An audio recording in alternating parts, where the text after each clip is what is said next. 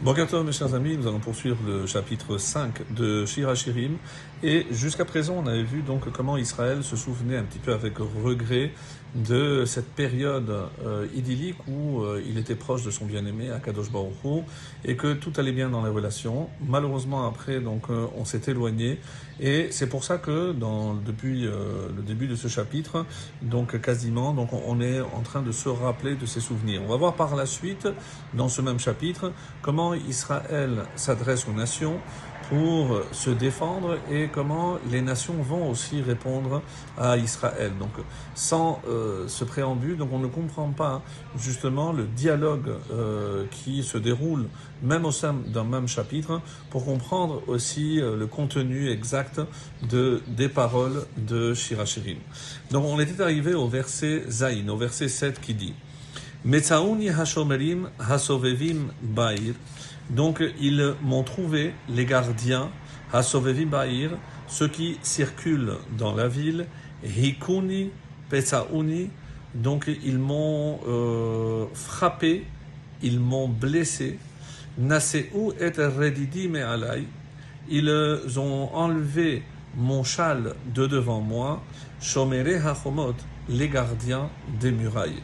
Donc, de quoi s'agit-il ici Donc, qui sont ceux qui ont frappé, ceux qui ont blessé euh, Israël, comme vous l'avez évidemment compris Et c'est, ils m'ont trouvé, c'est qui? Ce sont les gardiens ennemis, ceux qui attendent euh, pour justement en embuscade pour faire du mal à Israël, qui patrouillent la ville, qui attendent le bon moment pour attaquer, comme on l'a vu dans le désert, à la mort de Aharon, sans la protection euh, des nuées, et eh bien c'est à ce moment-là qu'on s'est fait attaquer. Dès qu'on n'a plus cette protection divine, et eh ben les ennemis fondent sur nous comme des proies. Et c'est ce qu'il faut comprendre. Donc ils m'ont battu, ils m'ont ensanglanté, ils m'ont blessé.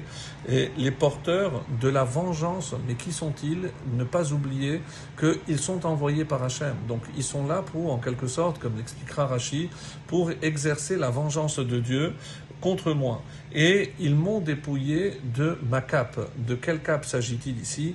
De la cape d'Irachi de sainteté. Donc, lorsque on n'a plus cette protection, et la Kedusha, on sait très bien, c'est que le lien qui nous unit à Hachem, lorsqu'on n'a plus ce lien, alors on peut nous faire du mal. Et les créatures célestes qui gardaient les murailles, puisque euh, Hachem avait mis des anges pour garder euh, la ville de Yerushalayim, de Jérusalem, eux aussi ont laissé faire parce que nous n'avons pas mérité cette, cette protection. Donc euh, le verset 8 euh, maintenant, dans le verset 8 maintenant c'est euh, les Israël qui s'adresse aux nations.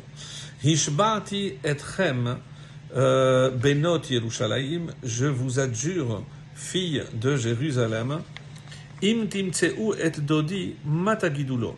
Si vous trouvez mon bien-aimé, que lui annoncerez-vous? Shecholat Ahava Ani, sinon que je suis malade d'amour.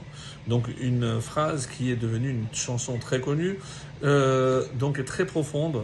Et à la lecture de Hachi, donc quand on parle euh, des Benot Israël, des Benot Yerushalayim, c'est les nations qui sont appelées à monter aussi à Jérusalem. Quand vous verrez mon bien-aimé, quand c'est au jour, au jour pardon, du euh, futur jugement, est-ce que vous ne direz pas que j'ai supporté tous les tourments, les tourments ici de l'exil, et si j'ai supporté, c'est par amour pour lui, comme on dit euh, ici, que je suis malade d'amour, c'est que cet amour m'a fait tenir toutes les, tous les tourments, toutes les difficultés de, de l'exil. Le verset 9 maintenant, alors c'est euh, justement c'est les nations qui demandent maintenant Israël. Madoder midod, qu'a donc ton bien-aimé? De plus qu'un autre Hayafa banashim, ô la plus belle des femmes.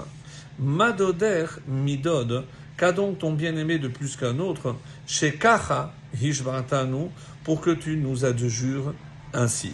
Donc, euh, avec Rashi, comment on va lire ce verset? En quoi ton Dieu surpasse-t-il tous les autres? Si de toutes les façons c'est pour souffrir hein, en, son nom et tout ce que tu as enduré alors que tu es le peuple élu.